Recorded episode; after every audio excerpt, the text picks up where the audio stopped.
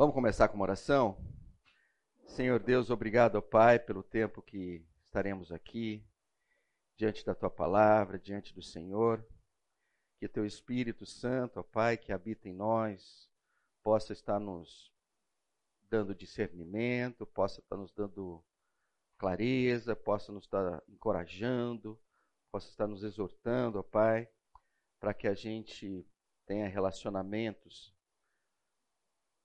com o Senhor e com os outros profundos, produtivos, desafiadores.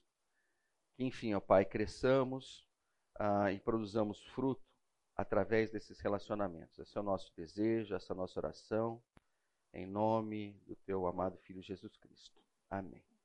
Amém. Então, gente, estamos aqui no nosso segundo encontro.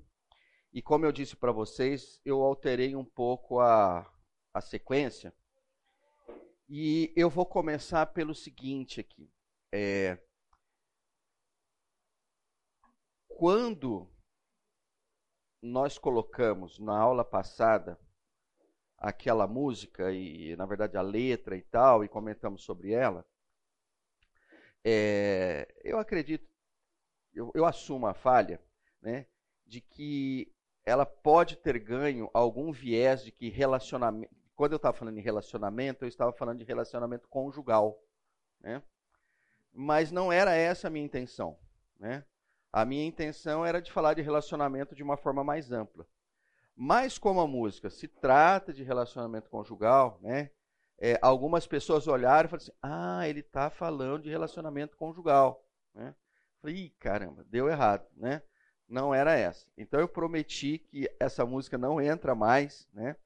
Mas o fato é o seguinte: toda música que entrar, ou todo poema que entrar, qualquer coisa que vai entrar, a tendência é que vai focar em algum tipo de relacionamento. Né? Então, para o, o, o pelo menos para os próximos três encontros, toda hora que eu falar de relacionamento, eu estou querendo dizer que é um relacionamento amplo, tá? Só que ele acaba se manifestando de formas assim, o relacionamento com ah, o esposo, relacionamento com os filhos, relacionamento com os amigos do trabalho, relacionamento com os irmãos da igreja, né? Então, em linhas gerais, eu gostaria de falar sobre todos esses, tá bom? Mas aí para isso eu falei assim, puxa vida, mas eu vou tentar fechar um pouquinho, né, esse lance de relacionamentos numa outra palavra. Então eu escolhi a palavra família, tá? E aí depois vocês vão ver que eu vou avançar um pouquinho, eu vou mudar essa palavra para uma outra. Mas, então, começando por aqui, no Salmo 133, né, eu, eu tô, peguei um, um texto do Antigo e um texto do Novo Testamento, basicamente para a gente olhar nas origens da etimológica da palavra família, para a gente tentar entender quando estava na, tá nas escrituras, seja no Antigo ou no Novo, o que é que quem escreveu ali tinha em mente com relação à família. Né? E aqui está uma das primeiras vezes que aparece essa palavra. Então diz assim, ó: O Senhor disse a Moisés, quer dizer, aqui não é exatamente a primeira, porque aqui é o Salmo, mas ele está se referindo ao momento de Moisés quando está trabalhando com a turma toda para a turma deixar. A turma é, é, é muito está é, muito informal, né? É, o povo do, o povo de Israel sair do Egito, né? Para ir para a terra prometida. Então, oi? Ah, eu errei o versículo? O que, que eu falei? Ah, qual é? Não é 133. Ah, tá bom. Então, vou, então eu, eu, devo ter digitado. Quer dizer, não, com certeza digitei errado. Vocês me ajudem a encontrar, tá? Uh, então, muito provavelmente é êxodo mesmo. Né? É, bom, mas vamos lá. Esse texto está na Bíblia, eu garanto isso para vocês, tá bom? Né? Uh, essa é a parte boa, né? Toda a palavra é inspirada pelo Senhor, né? Então, mesmo que você erre o versículo, se está na Bíblia, é que continua sendo inspirado. Mas vamos lá, diz assim: O Senhor disse a Moisés e a Arão no Egito: este será o primeiro mês do ano para vocês. Digam a toda a comunidade de Israel que no décimo dia deste mês, todo homem deverá separar um cordeiro ou um cabrito para sua família, um para cada casa. Se uma família for pequena demais para um animal inteiro, deve dividi-lo com o seu vizinho mais próximo, que tenha um número adequado de pessoas em casa para compartilhar e conforme o que cada um puder comer. Né? Então, isso realmente isso aqui é êxodo. Algum, é.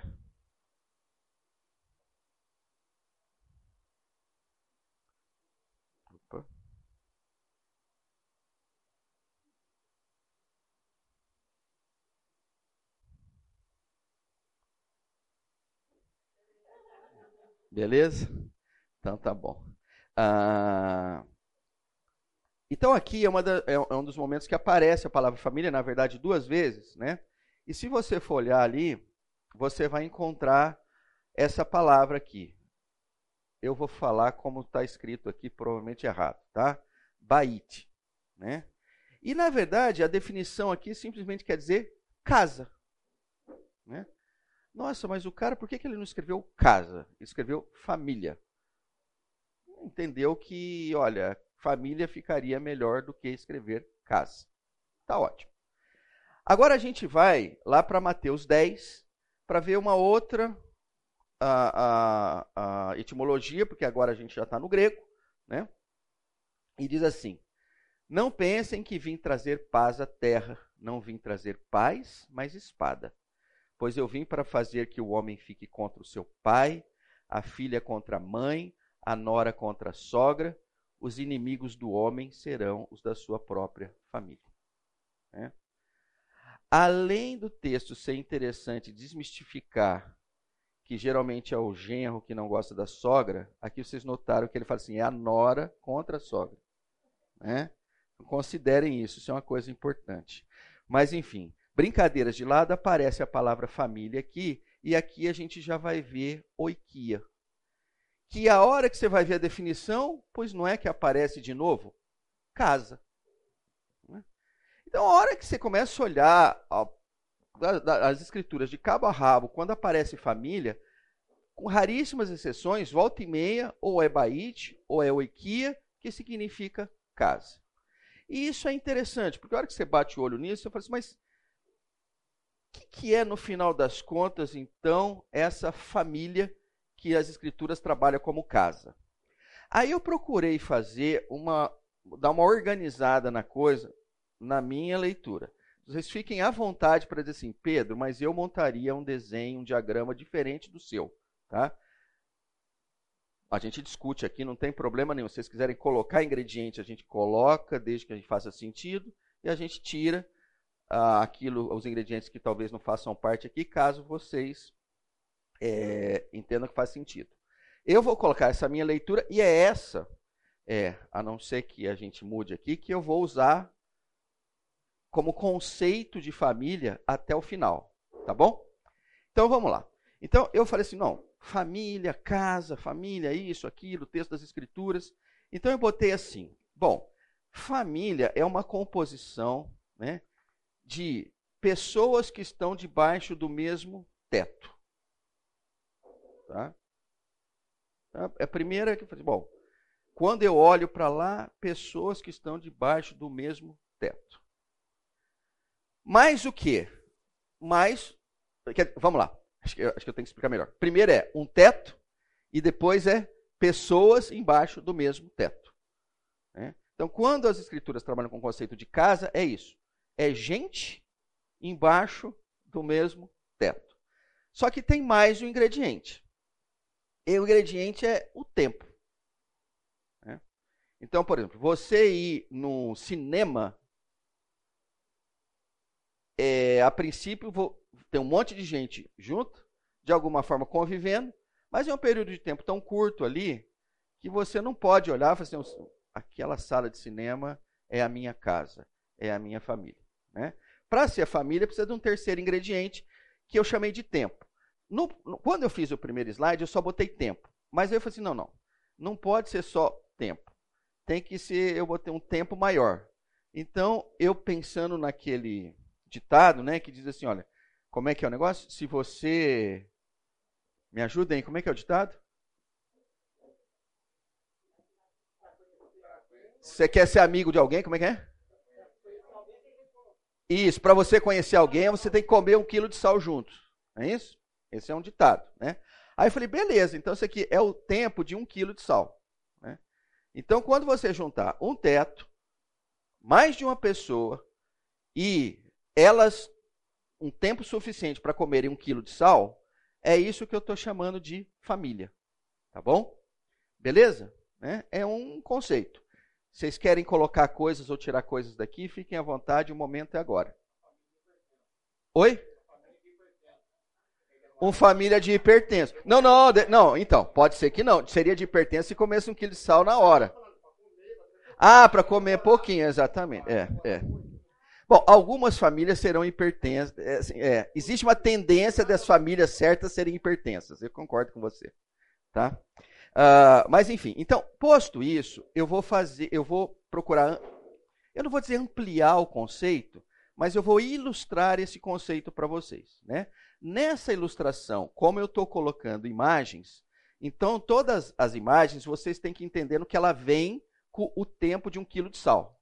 Tá bom? Então, quando você olhar para a imagem, você fala assim: bom, não tem esse ingrediente aí, porque não dá para ver, mas o Pedro falou que tem, então tem.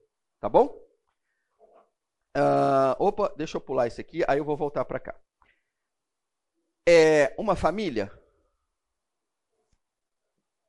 Perfeito. Oi? Não, no, no, conceito assim. Bem, aparentemente sim. Na verdade, tudo vai ser aparente porque são fotos, né? Mas vamos ser assim. É, criativos, imaginativos. Não, família, família de latinos e tal, uma belezinha aqui, né? E tal né? tirando fotos no lago e tal, né? Enfim. Família. Né? Aqui já tem um certo uh, viés de que alguns podem considerar assim, não, enquanto não tiver filhos, não é uma família, é um casal. Né?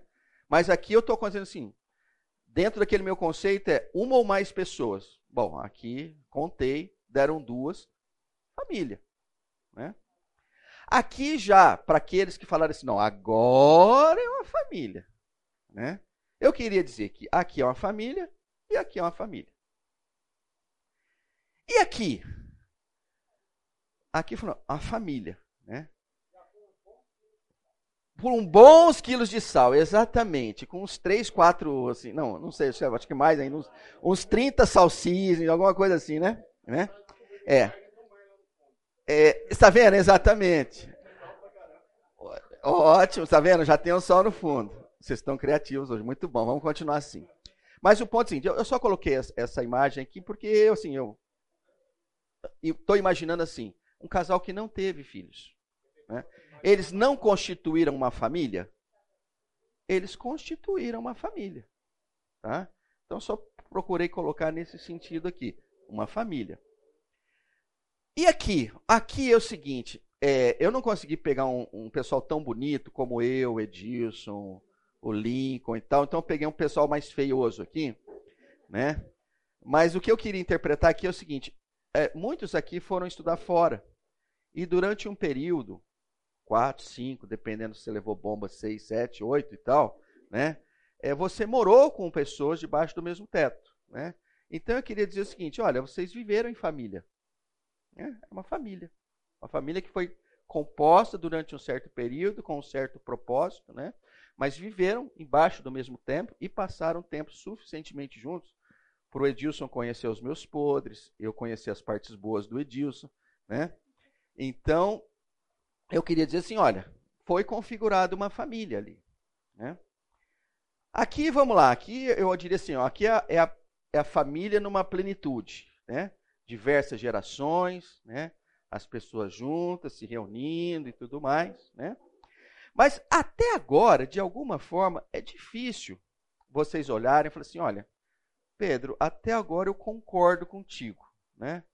É, mas ainda assim eu vou procurar estender um pouco mais, tá? Então eu vou começar com isso aqui, né? É possivelmente uma mãe solteira com dois filhos, né? Alguns vão dizer assim: não, essa é uma família, mas é meia família, porque não tem a figura do pai. E eu queria dizer para vocês que não é uma família inteira, entendeu? Dentro do conceito das escrituras, estão debaixo do mesmo teto. Aqui eu posso até inferir, debaixo do mesmo cuidado e tal. É mais de uma pessoa. E essa mãe aqui está comendo sal que, né, que não para mais. Né? E aqui? Aqui eu, eu, é interessante porque eu procurei colocar essa foto para dizer o seguinte: olha, a figura do pai e a figura da mãe não estão presentes. Né? Estão presentes a figura dos avós. O, eu e Glaucia, durante algum tempo, a gente esteve envolvido no Ministério Village. Ah, eu não sei quantos de vocês ouviu falar do Village e do Ministério Village. Levanta a mão só para eu ter uma ideia. Muitos de vocês, mas alguns não. Então, o ponto é o seguinte: o Village continua sendo um bairro na periferia de Campinas. É, eu vou dizer que o Village é perto de onde? Me ajudem aí. Isso, né? Ajudou vocês? Acho que não ajudou ninguém, mas enfim. É, o ponto é, não é muito próximo daqui, mas se você, aqui de Barão, pegar em direção. Me ajuda aí. Ao Guará, exatamente.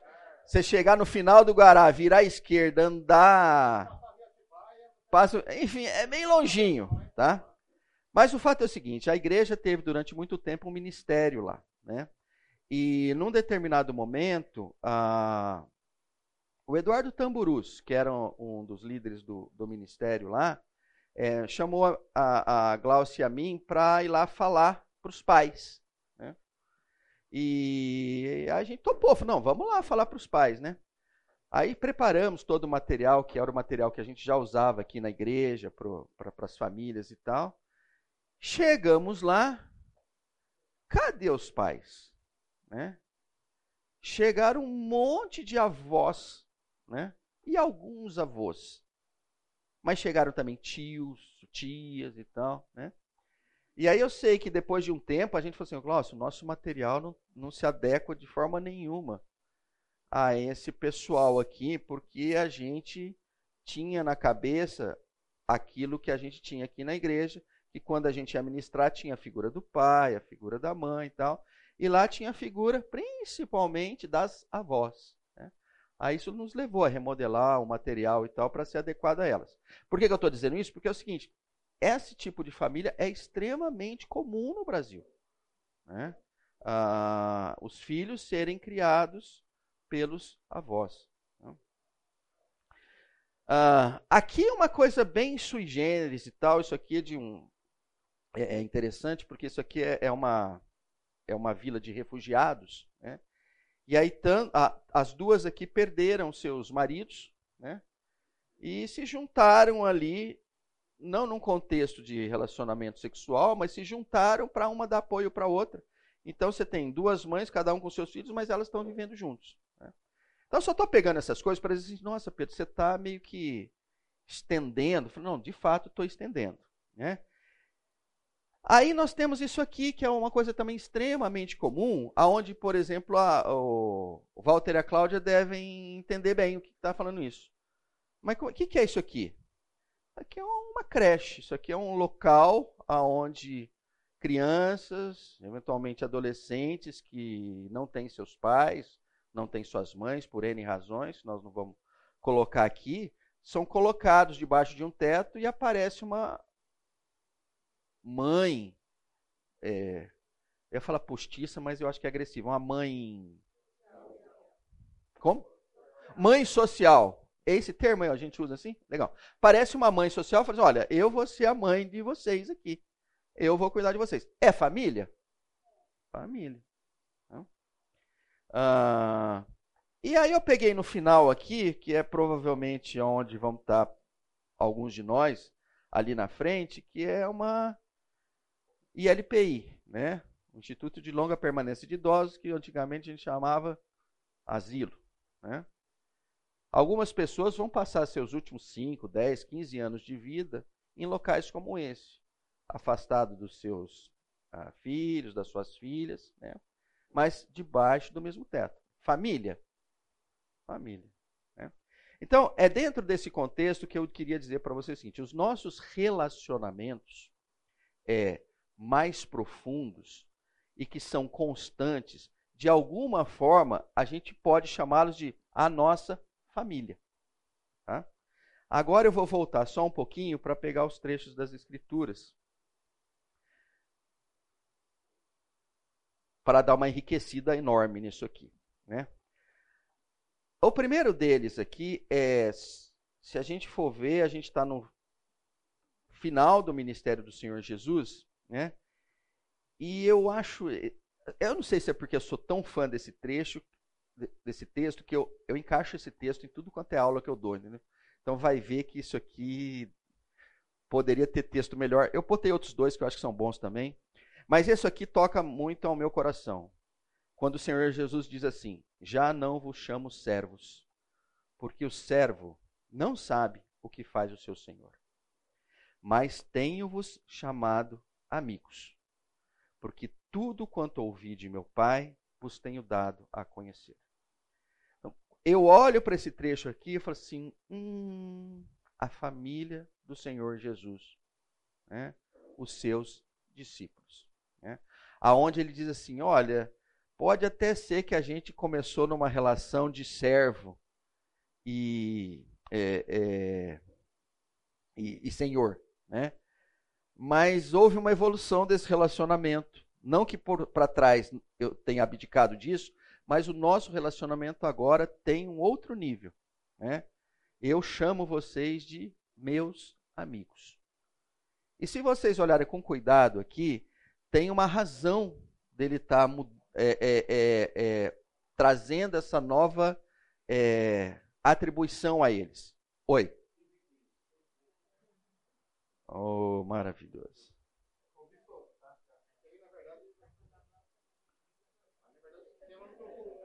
Assim? Muito bem. Olha, muito obrigado pelos corretores. Né? Ah, foi você, né? Ótimo. Fique esperto aí. Auditoria. Tá, cara, tudo que eu preciso é de auditoria na minha vida.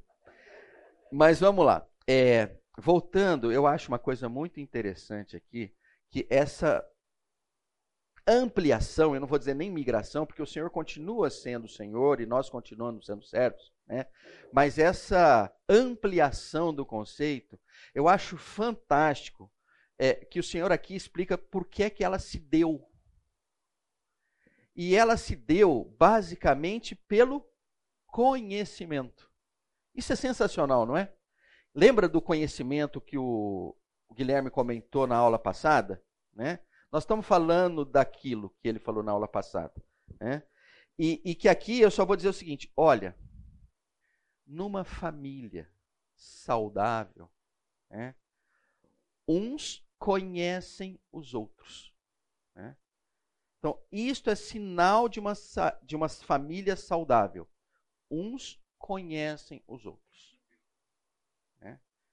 A tal ponto que o próprio Senhor diz assim: olha, vocês são meus amigos. Eu vou chamar vocês de amigos. Né? Eu fico pensando no que é que os discípulos sentiram quando o Senhor colocou isso. Mas, e assim, mais não, e eu, e eu imagino assim, falando, cara, agora eu estou bem, né? porque eu estou recebendo acolhimento. Né? É o aspecto que a gente falou na aula passada de aceitação e reconhecimento né, tão relevantes para a constituição de uma família: aceitação e reconhecimento. Bom, o segundo, é, veja aí se está certo, hein? Mateus 12, eu acredito que deva estar, tá, né? Falava ainda Jesus ao povo, e eis que sua mãe e seus irmãos estavam do lado de fora, procurando falar-lhe. E alguém lhe disse: Tua mãe e teus irmãos estão lá fora e querem falar-te. Porém, ele respondeu ao que lhe trouxeram o aviso: Quem é minha mãe? E quem são meus irmãos? E estendendo a mão para os discípulos, disse: Eis minha mãe e meus irmãos. Porque qualquer que fizer a vontade de meu Pai celeste, esse é meu irmão, irmã e mãe. Vamos lá, vocês devem ter passado por esse texto várias vezes e devem ter tido o mesmo sentimento que eu. Jesus sabia ser grosseiro, não é? É a primeira coisa que aparece, pelo menos para mim, é assim: que grosseria. Como é que faz isso com a sua mãe? O que, que é isso? Absurdo. Né? Já sentiram ou sou o único que leu esse texto e, e, e enxergou isso? Não, então, então, a minha esposa, entendeu? É, esse texto não se lê na, na, nas, igre nas, igrejas lá em Itajubá. Né? A gente tira da Bíblia, isso aqui não entra lá. Né? Mas, mas o ponto é o seguinte: é, dá uma leitura é, meio estranha, né? Por que tanta grosseria? Né? Ah, depois você vai olhar com um pouquinho mais de, de carinho e você olha e fala, mas o que está acontecendo aqui? Né? Aqui basicamente está é, imerso o conceito de família naquilo que a gente comentou. Um teto, várias pessoas vivendo ao longo de um tempo. Naquele momento ali, quem era a família do Senhor Jesus? Era ele com seus discípulos naquela missão onde andavam juntos, dormiam juntos durante um certo período de tempo. Né? E é lógico, ele acrescenta, dizendo: olha, e de alguma forma eles estão me ouvindo. Tudo bem, né? Ah, então, isso é extremamente interessante porque o Senhor aqui está ampliando o ampliando não.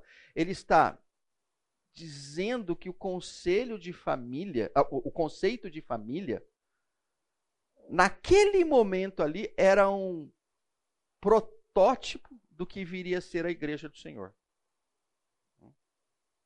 Então, quando a gente olha para a igreja do Senhor, principalmente a igreja nos seus primeiros tempos, eles se reuniam onde? Em casa. Né? É interessante isso, né? Então você começa a olhar e fala, puxa, tudo é meio parecido, né? Igreja, casa, família e tal. Porque o que une todo esse conceito é pessoas convivendo juntas, debaixo do, debaixo do mesmo teto, por um período suficientemente grande, a ponto de que, se tudo correr certo, podem dizer assim: eu conheço eles e eles me conhecem. Na verdade, o Senhor até fala isso quando ele diz assim: ó, eu sou o bom pastor. Né?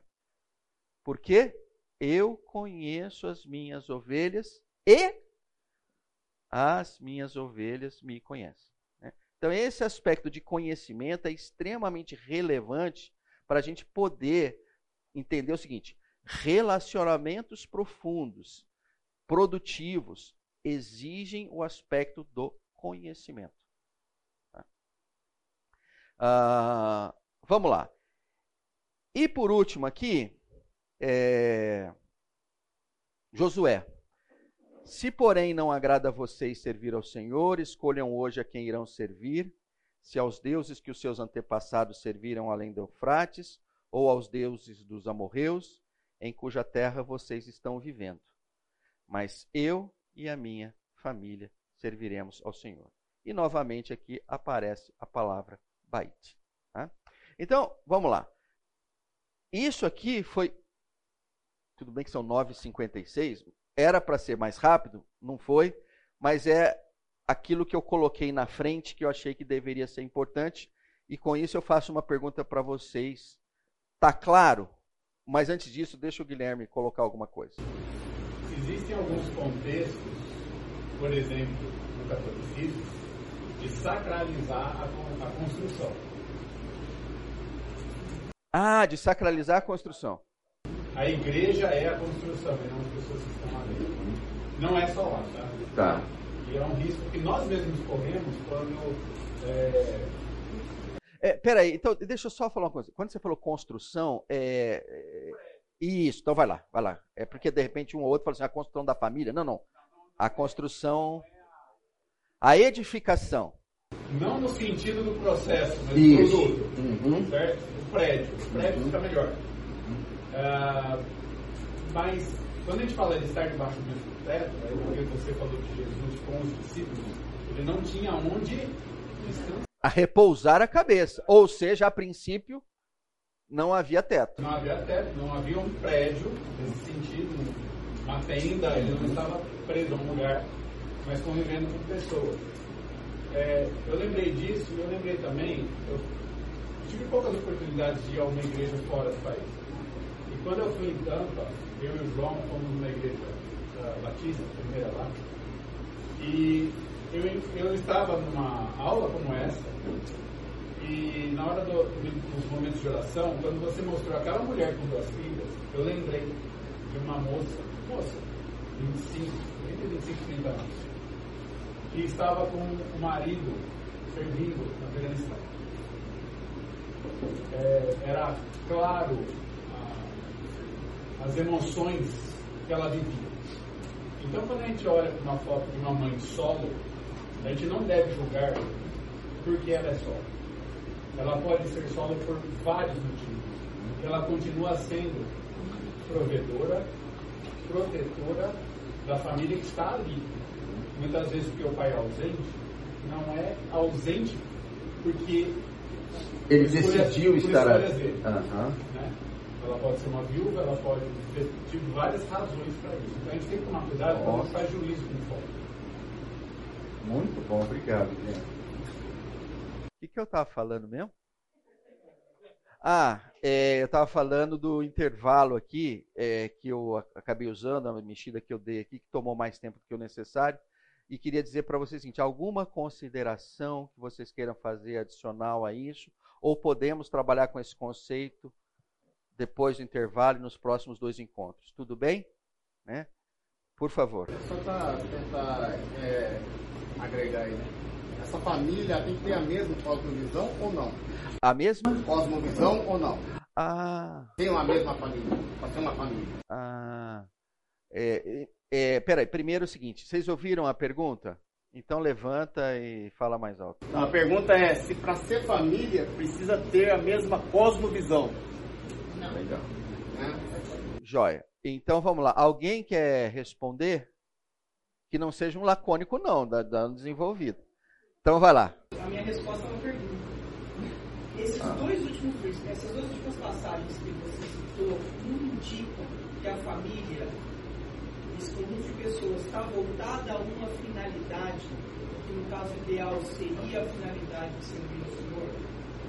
Porque no primeiro caso, Jesus se reconhece como família aqueles que estão com ele, porque ouvem o que ele fala sobre o pai dele fala. E no segundo caso, Josué está falando, olha, vocês agora têm que escolher a quem vocês vão cultuar e servir. Tá. Eu e minha família vamos servir.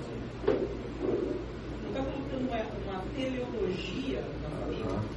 Vamos lá. É, ótima sua pergunta. É, eu vou chegar em você aí, já que ele não respondeu nada que você perguntou.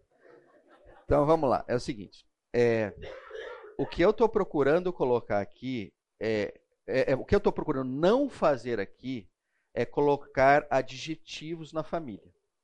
A leitura que eu faço daquilo que você comentou é que você está adjetivando uma família. Então, a família é cristã, a família judaica. Né?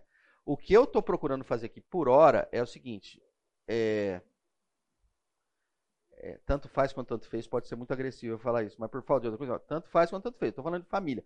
A princípio, que eu estou dizendo assim: a, naquele grupo há interesse e cuidado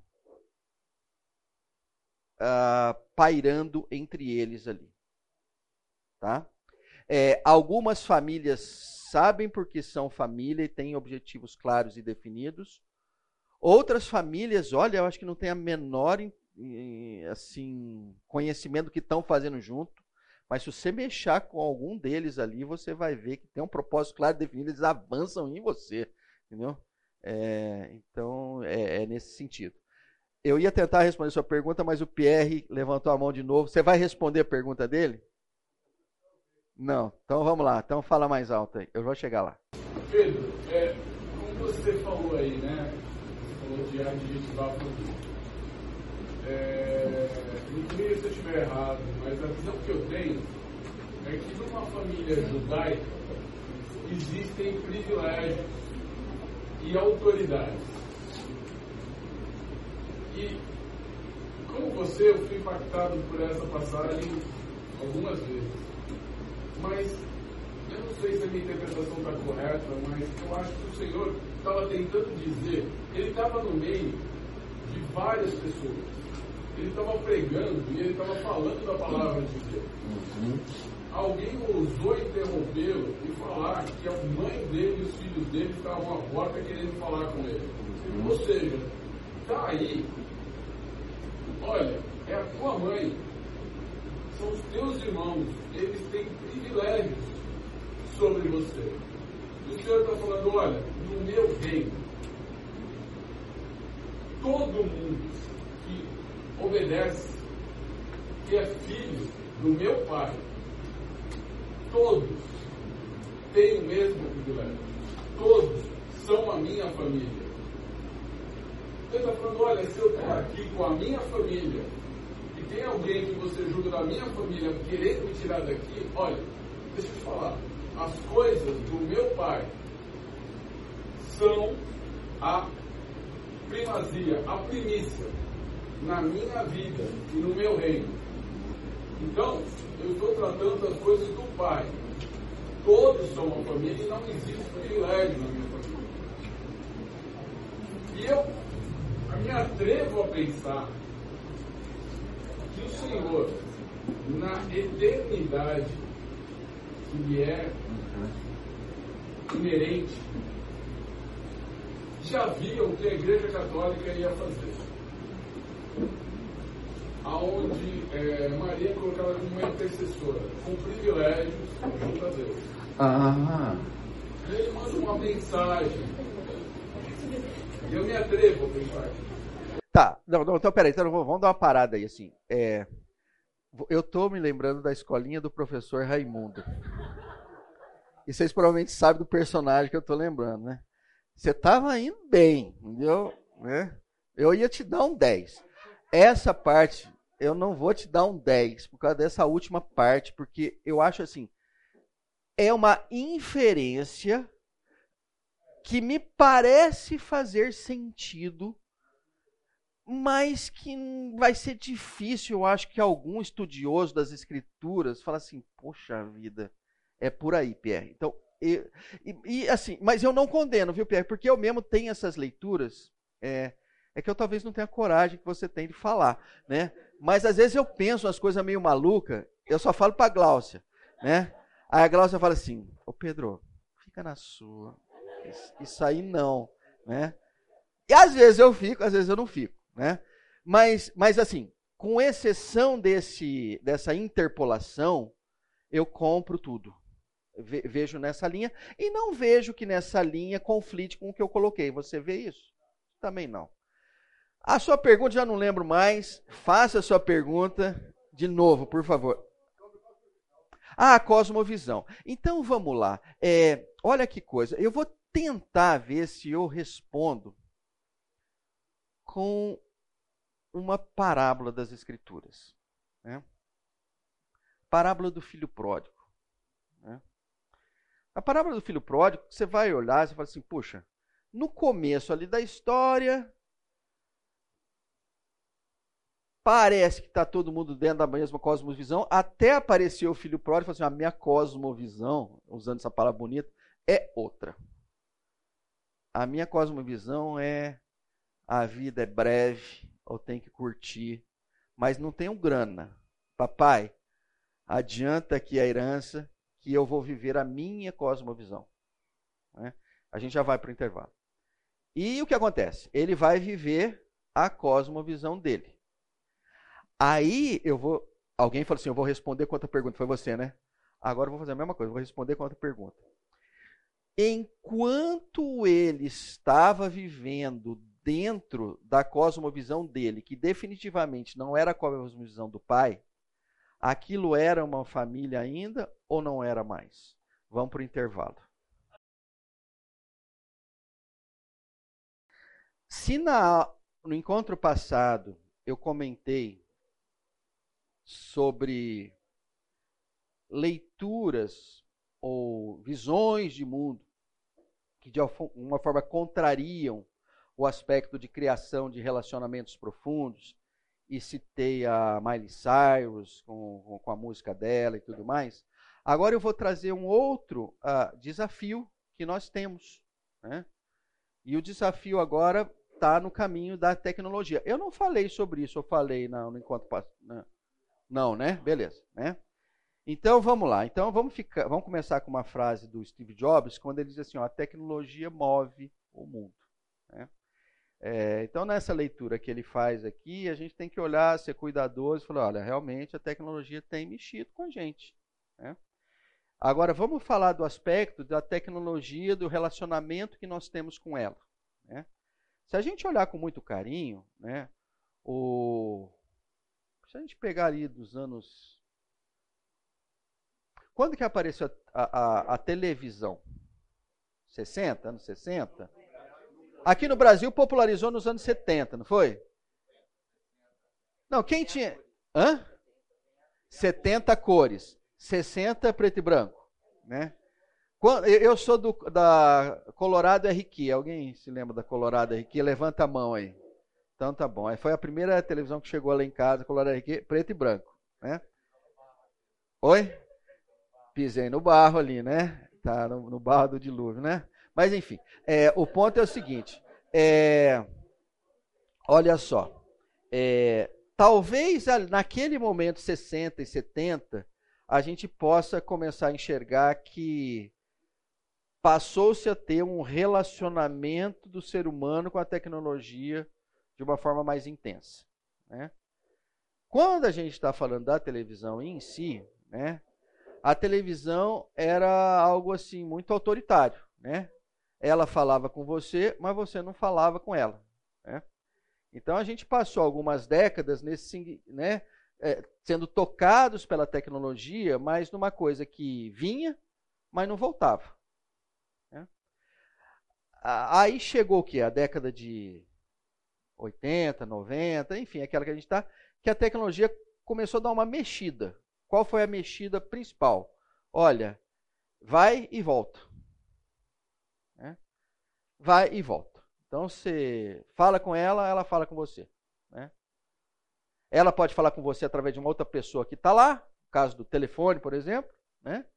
Ou hoje em dia, é, você fala com ela e ela mesmo fala com você sem ter uma outra pessoa lá na ponta. Tá? Então, assim, em, em breves palavras e tal, eu queria comentar com vocês de que se vocês não enxergaram, foi mais ou menos isso que aconteceu.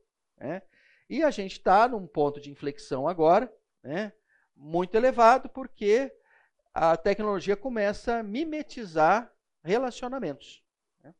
Então eu trouxe algumas coisas aqui e depois tem um quadro que eu acho bem interessante que a gente vai tocar com o seguinte intuito, para dizer o seguinte: olha, do jeito que você mostrou, Pedro, dá para eu me relacionar comigo mesmo. A Miley Cyrus tinha razão. Mas fazendo isso através da tecnologia. Então vamos lá. É, é possível que alguns de vocês ou vários de vocês, né, é, tenham celulares que reconhecem a sua face. Hum? Você olha para ele e ele pensa assim: Ah, é o Guilherme, meu amigo, abra. Aí ele abre. Né? Ah, não é o Guilherme, não abre. Né? Então há um processo de reconhecimento facial que é mimetizado por um celular. Há esse aqui que ele reconhece a sua voz. Então você vai lá, pede uma música, pede para ele falar das notícias, pede para dizer a temperatura, pede para ele te acordar a tal hora, pede, enfim, uma panca para acender a luz, apagar a luz e tal. Diga, Dilson. Ah, não funciona no Mineirês. Ainda, né, Dilson? Então, tá, é. Ah, não, eu, eu já diria que é o inverso, né, Dilson? Ele ainda não é inteligente para falar mineirês, né?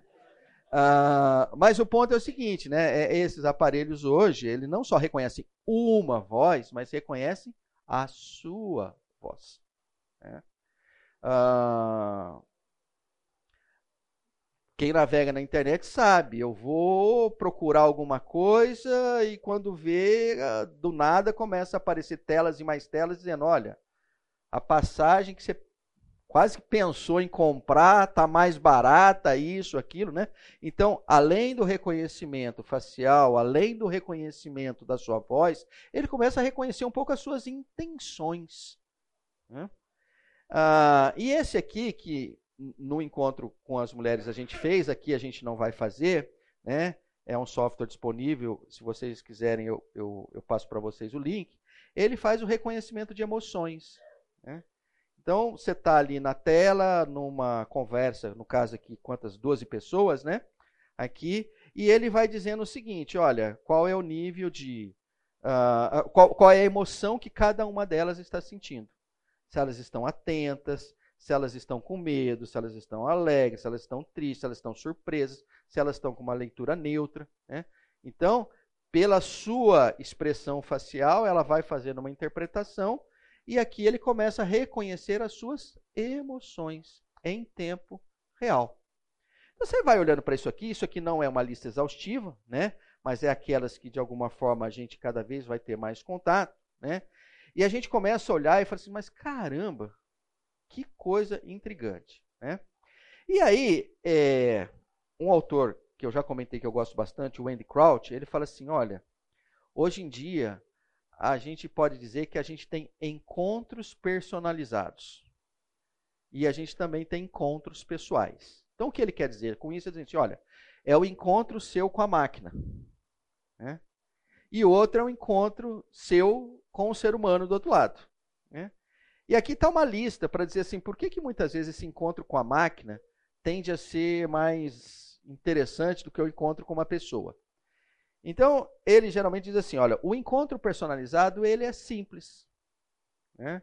Você põe o rosto, você fala, né? você é, manifesta uma intenção mínima e ele já fica atento àquilo e já começa a querer te ajudar e tal. Né? Enquanto, enquanto os encontros pessoais, eles têm uma complexidade. Né? Ele entende, olha, esses são mais complexos. Às vezes você quer a atenção de uma pessoa, a pessoa não te dá aquela atenção devida. Né? Quantos de vocês foram almoçar recentemente com alguém que fica essa pessoa com você e com o celular? E você tem a noção clara de que assim, você tem alguns alguns, como é que assim? Alguns momentos que você acha que ela está com você. E tem outros tantos momentos que você fala assim, meu Deus, estou falando com, com o vento. Né? Ou seja, encontros pessoais hoje em dia, é, é, às vezes a pessoa não consegue te dar atenção devida. Já a máquina, é engraçado, né? A máquina, ela está ali, sempre pronta para te responder. Né? O encontro personalizado é, é você. Né? O encontro pessoal envolve o outro ou os outros. Né? Nos encontros personalizados, ele visa os meus interesses. Eu quero isso, eu quero isso, eu quero aquilo, eu quero aquilo outro e tal, papai, e ele vai me atendendo. Né? Nos encontros pessoais, ela contempla o interesse do outro. Né? Você vai pedir alguma coisa, já aconteceu isso com você? Você vai pedir uma coisa para a pessoa, antes de você pedir, a pessoa pede uma para você. Falou, oh, meu Deus, eu estou pensando em pegar um negócio e aí ela. Né? Acontece essas coisas, né? Ah, os encontros personalidades atendem às minhas prioridades, considera as minhas preferências e ele se acomoda na minha agenda. Nos encontros pessoais aparece a prioridade do outro, as preferências do outro podem ser outras, e eu tenho que me adequar à agenda do outro. Né? Então, são breves, né, e não, também não é uma lista exaustiva, só para dizer o seguinte: é muito melhor o encontro personalizado do que o encontro pessoal. No sentido assim de. É, quando eu digo melhor, é no sentido assim de. É, como é que eu vou dizer assim? Me ajudem aí, como é que é? Confortável, né? É, cômodo, é, sem surpresa, né? Enfim, né? E, e, agora com chat GPT chegando e tal, vai ficando mais gostoso ainda, né? Mas enfim, o ponto é, esta é uma realidade né, que todos nós estamos vivendo. Né? E que, se você olhar, é uma coisa tão engraçada, mas é vários de vocês aqui devem ter vivido aquela realidade que tinha uma televisão na casa e que as pessoas muitas vezes queriam ver um, um programa, outro outro programa e tal, né? E o que que rolava? Rolava uma baita de uma conversa, para não dizer que às vezes tem uma discussão. Tinha... Mas o ponto é o seguinte: tinha uma interação entre as pessoas para discutir ali o que é que ia ver, o que, que... Né? E quantas e quantas vezes você não acabava vendo aquilo que você não queria ver porque você perdeu, porque não era o seu dia ou coisas desse tipo, né? E se você olhar hoje, aí vamos pegar no aspecto de conforto, de conveniente, já notou que não acontece mais? Não acontece mais, porque você vai para a TV, se tem uma outra pessoa, você fala, você pega o seu celular, não, vou ouvir no, Net, vou ouvir no Netflix. Né? Então, a princípio, dá uma, uma, uma, uma leitura assim, nossa, mas ficou melhor agora, né? Porque não tem o um conflito. Por outro lado, também não teve interação nenhuma. Né? Então, o que, que a gente nota? O que a gente nota é o seguinte, né? Que a gente está chegando com a tecnologia numa paz que é a. O que diz a música lá, né? A paz do cemitério, né? É uma paz do cemitério, né? É, as pessoas não brigam, mas as pessoas, entendeu? Também não se interagem, não discutem, não se relacionam e tudo mais, né? A tecnologia, de uma forma conveniente, acaba trazendo isso, né? Principalmente quando ela foi pro danado do, do celular, né? Uh, bom, então, posto isso, é, eu só queria fazer esse adendo aqui, até para um ou outro olhar e falar assim, puxa vida, Pedro, mas e agora? Falo, olha, agora é o seguinte, agora você vai ter que uh, entender que a tecnologia muitas vezes está em oposição aos relacionamentos profundos. E você vai ter que botar a tecnologia dentro de um contexto que ela não prejudique os teus relacionamentos. Né? E é bom que você entenda, os teus relacionamentos personalizados têm todos esses benefícios, mas não vão te levar para próximo do Senhor, né? Porque para se levar, para alguém ser levado para próximo do Senhor, envolve o relacionamento com o Senhor e com outras pessoas. E até me mostra o contrário, o Senhor falou assim: você também tem que ter um bom relacionamento com as máquinas. Né? É, eu não vi nenhum trecho nas escrituras dizendo para a gente ter bom relacionamento com as máquinas. Né? Por favor. É, atenção então é, encontros pessoais você não pode levar junto um encontro personalizado. É isso? É, a conclusão, a, a, eu, eu, vejo que a conclusão é o seguinte: é, os encontros pessoais, eles são a razão da sua vida.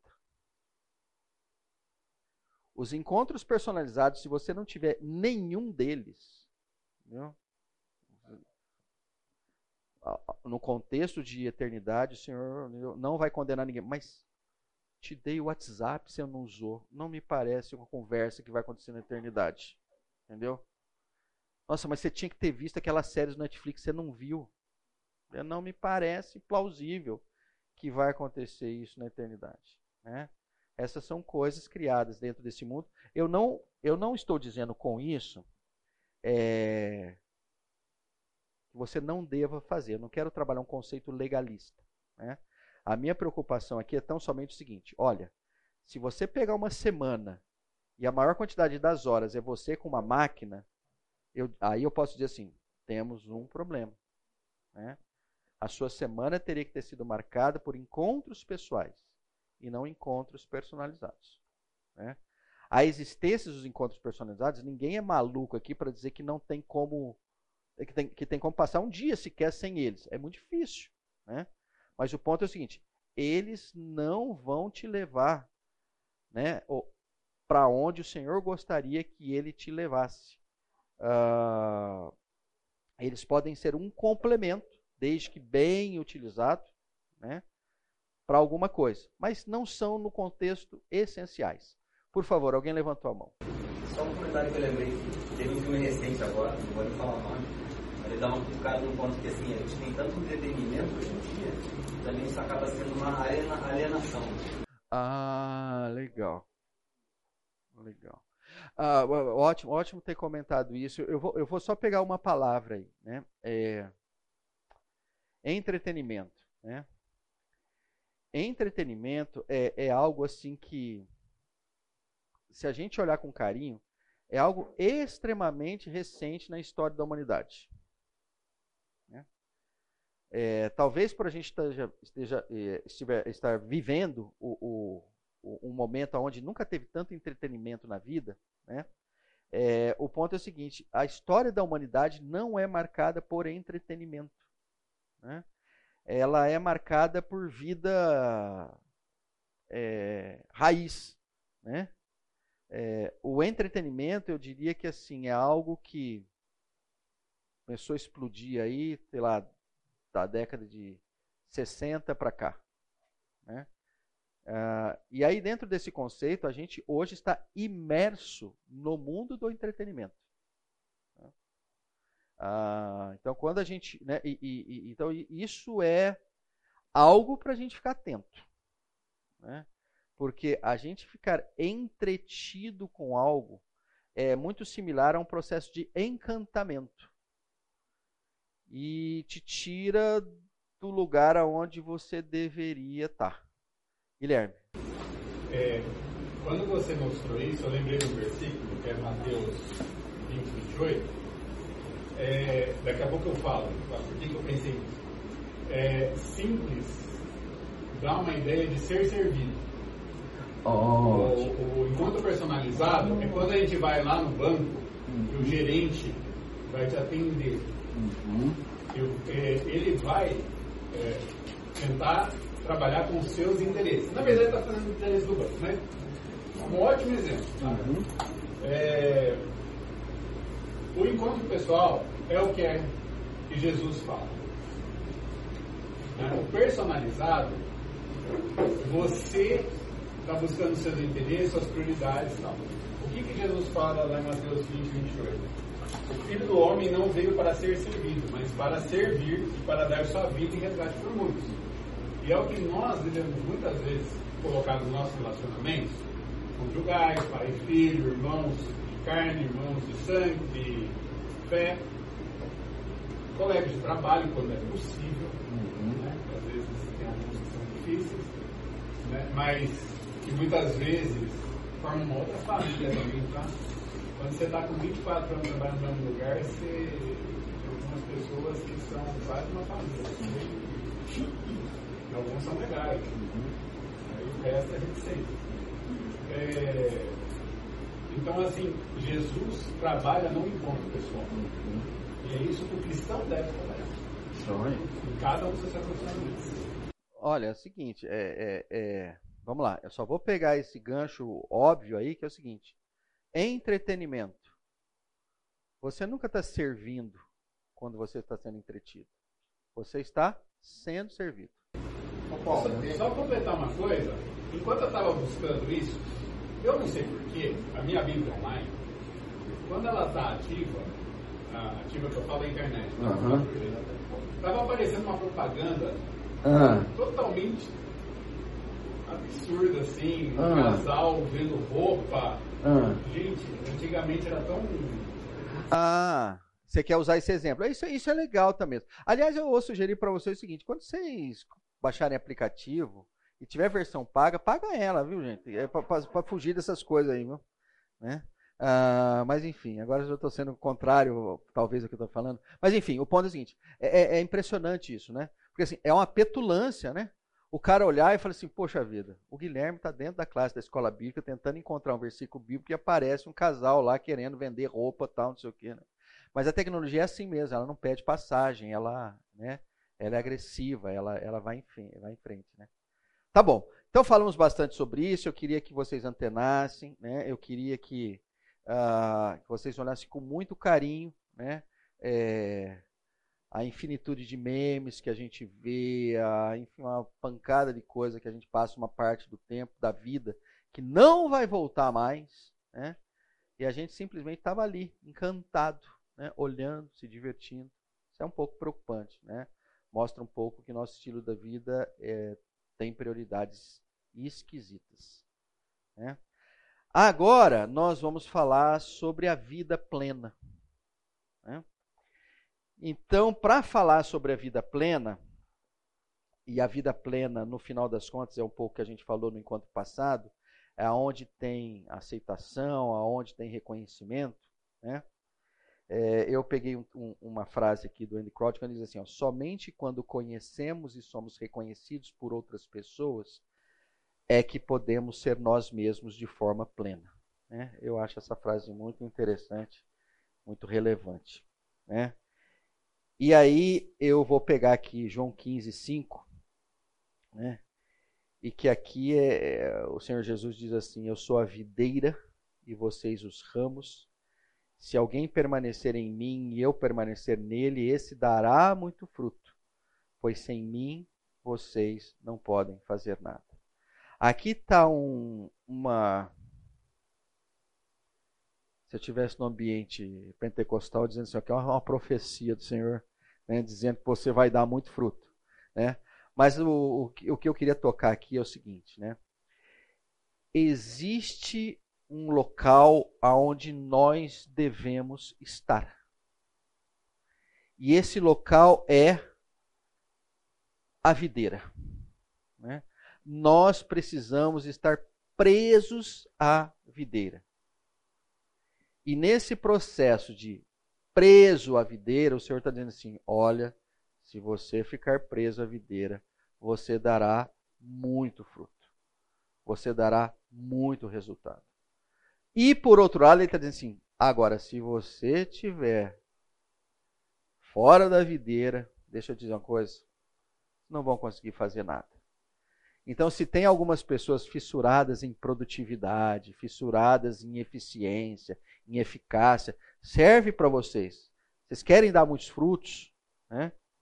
Vocês querem ser é, é, é, é, relevantes no reino? Olha, cola na videira. Fica na videira. Né? Ah, aí, continuação, né? Do, é, um pouquinho da continuação. O meu Pai é glorificado pelo fato de vocês darem muito fruto e assim serão meus discípulos.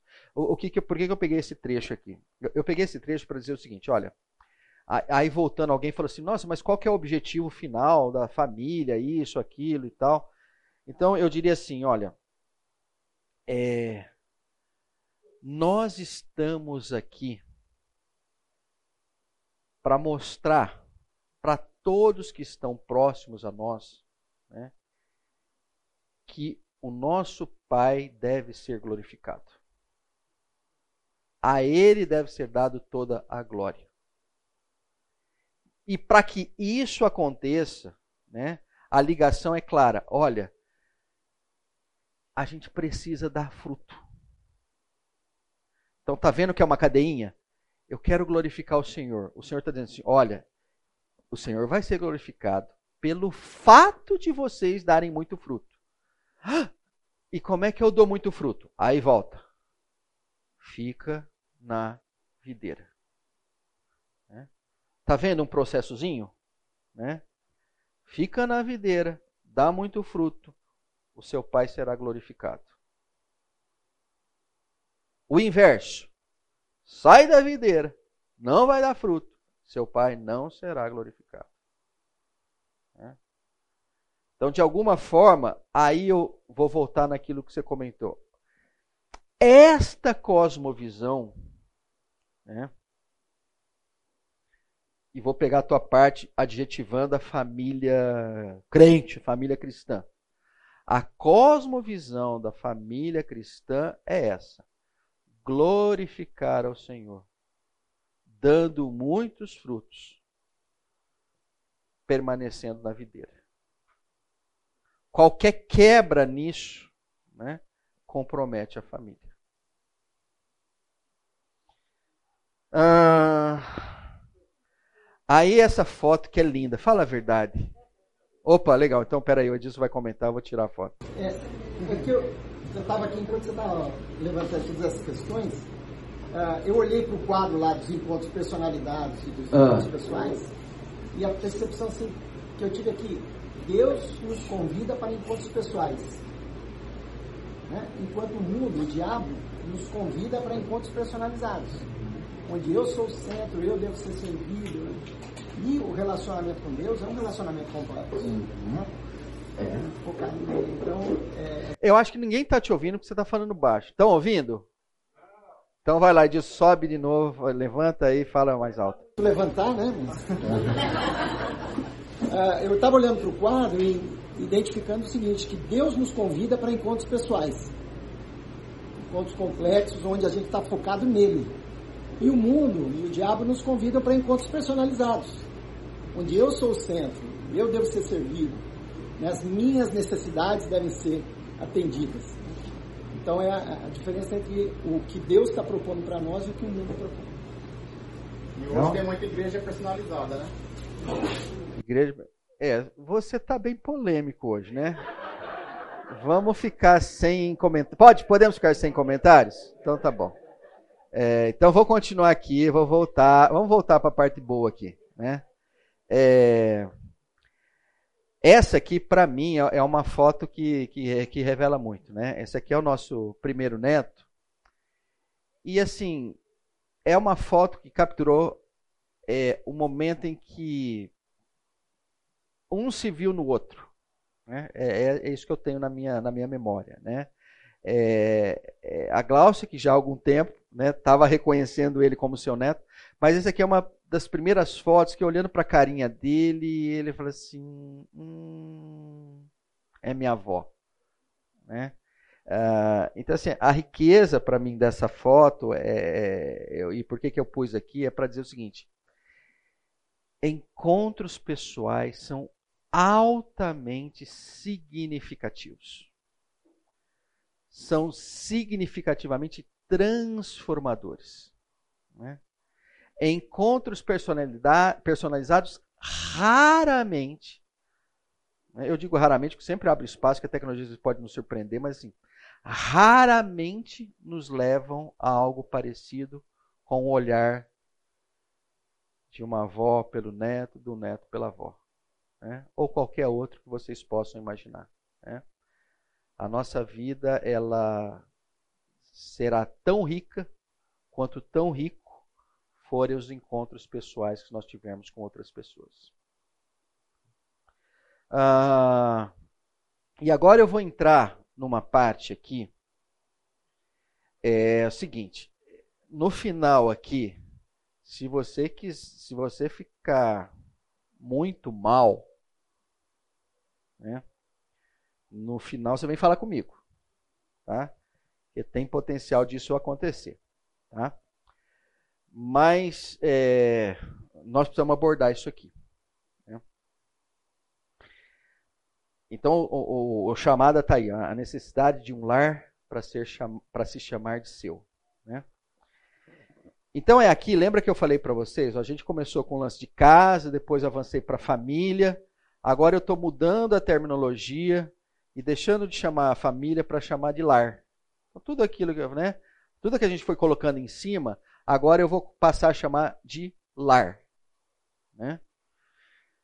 E a definição do Annie Crouch eu acho muito legal quando diz assim: ó, um lar é uma comunidade de pessoas que podem abrigar-se sob o mesmo teto, mas igualmente e mais importante do que isso, podem abrigar-se debaixo dos cuidados e da atenção uns dos outros. Então, aquilo que o Guilherme colocou, mas espera aí, o Senhor Jesus, na sua caminhada aqui, não tinha, ele mesmo dizia, onde reclinar a cabeça. Então, naquele caso especificamente, o conceito de família poderia até ficar em risco, no conceito de que não há um teto. Né? E acho que aqui o Andy Crouch é muito feliz, ele está dizendo, olha, mas o que não faltou ali é o cuidado e atenção. Né? Então, a gente precisa entender o seguinte, né? que a importância se dá quando estas pessoas estão abrigadas debaixo dos cuidados e da atenção uns dos outros. Mas e aí vem uma pergunta, e é essa que eu digo que pode ficar meio complicada responder, mas eu espero que vocês respondam com muita sinceridade. Não vou pedir para nenhum de vocês compartilhar, isso aqui é extremamente pessoal, mas vocês têm que olhar isso com muito carinho, né? para responder essa pergunta. Como é que eu sei que faço parte de um lar? Tem jeito? Né? Aqui eu vou colocar três perguntas. Na verdade, são 12 perguntas, né? Mas 12 eu achei que ia ficar cansativo, então eu selecionei três e botei aqui. Se depois vocês acharem que precisa das outras nove, vocês me mandam um zap, eu venho falar no intervalo que eu mando para vocês as outras nove. Tá bom? Então nós vamos ficar só com três. A primeira pergunta diz assim: ó, vocês é, é, é, vai na seguinte linha. Você faz parte de um lar se existe alguém que sabe onde você está agora e que tem pelo menos alguma compreensão de como você pode estar se sentindo. Então, vamos lá. Essa é uma consideração que leva uma pergunta para vocês. Você faz parte de um lar se existe alguém que sabe onde você está agora e que tem pelo menos alguma compreensão de como você pode estar se sentindo. Segunda pergunta. Você faz parte de um lar se as pessoas sabem coisas sobre você que você próprio não sabe, incluindo aquelas que, se você soubesse, gostaria de esconder. É traduzido do inglês para o português aqui, então acho que não ficou tão bom, mas eu acho que vocês entenderam né, o que a gente está dizendo. Né? É, as pessoas que estão no lar ali conhecem coisas de você que você gostaria que elas não conhecessem. Terceiro, você faz parte de um lar se seu retorno de uma longa jornada leva a uma celebração espontânea. Então, nessa eu já respondo a pergunta tua. Quando o filho pródigo voltou, ele voltou para o seu lar? Ele voltou para sua família? Definitivamente a resposta é sim. Ou seja, é possível que dentro de uma família e dentro de um lar haja momentaneamente cosmovisões diferentes. Então, essas são três perguntas que vocês precisam responder de uma forma muito sincera. Porque caso vocês não tenham um lar, vocês precisam de um lar. No intervalo, a gente estava conversando aqui, achei uma coisa muito interessante. É, eu queria que vocês me ajudassem, porque eu não vou me lembrar da referência, mas é uma das cartas de Paulo, quando Paulo fala assim: olha, que a religião é cuidar das viúvas e dos órfãos. Né? Tiago, é Tiago? Não, não chuta não, porque chutando já estou eu. Você, você fala certo, acha para mim aí, me fala. Né? E, e, pode ler então? Lê alto então. A religião pura e sem mácula para com o nosso Deus e Pai é esta: citar os órfãos e as viúvas nas tribulações e assim mesmo guardar-se incontaminado do mundo Todo mundo ouviu? Ouviram? Beleza. Gente, é, esse trecho para mim, é, ele tem muito a ver com o que a gente está conversando aqui. Oi. Ah, eu falar, Tiago, eu posso sair daqui? Posso, né? Ah, mas eu tô sem a internet aqui. Tiago 1, 27. Ah, pensei que era para Tiago 1, 27, hein? Anota aí. Tá bom. Ah, eu olho para esse texto assim, esse texto me dá uma impressão assim, falo assim, primeiro assim, tem uns textos das escrituras que deve acontecer com vocês também, né? Vocês olham e falam assim, parece uns negócios meio fora do eixo, né? Parece, ah, que que é isso? Veio da religião, né? Hoje eu olho e falo assim, tem tudo a ver, né? É, é, é para mim, eu olho para esse texto hoje dizendo assim: olha, não é para ter gente sem ninguém na igreja. Não é para ter gente sozinha na igreja. Né? E a princípio, é, viúvas e órfãos né, é, têm esse grande desafio. Em algum momento, elas perdem seus principais relacionamentos né, e podem ficar temporariamente sozinhos mas não devem ficar sozinhos. Né? Eu estou olhando aqui, estou vendo. Você vê o benefício que é quando um órfão, como uma viúva, é resgatada para o seio da igreja, para o seio da família. Né? Então, é... no final é, ninguém merece ficar sozinho. Ninguém deve ficar sozinho. Né? Se está sozinho, você precisa buscar relacionamentos. E para nós que temos os relacionamentos, que nós não fechamos os olhos para aqueles que ainda estão sozinhos, mesmo entre nós aqui. Tá? Gente, muito obrigado por esse tempo. Nos vemos no terceiro encontro.